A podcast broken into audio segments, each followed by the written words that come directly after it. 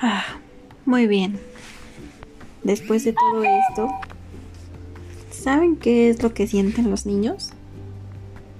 ¿Saben lo que es estar horas y horas?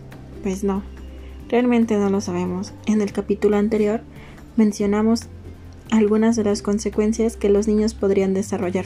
Sin embargo, no sabemos si se sienten tristes, cansados, frustrados o les encanta esta nueva manera.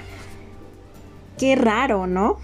Bueno, tenemos que estar al tanto, ya que nuestros pequeños pues aunque son pequeños, no encuentran la manera de expresar lo que sienten, no saben cómo decirlo, muchas veces por temor, porque los adultos hemos creado muchos prejuicios sobre ellos, el hecho de decir, no puedes hacer esto, no puedes sentirlo, qué mal está la sociedad. Sin embargo, con el paso del tiempo, eh, estas nuevas maneras de trabajar, y no simplemente le digo que me pase personalmente, sino que a lo largo de esta de este año de pandemia hemos visto que todos hemos sido afectados.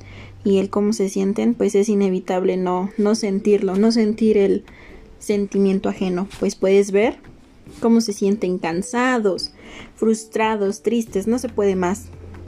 Es por eso que tenemos que estar juntos, unidos, apoyándonos, dándonos más esfuerzo para poder salir adelante.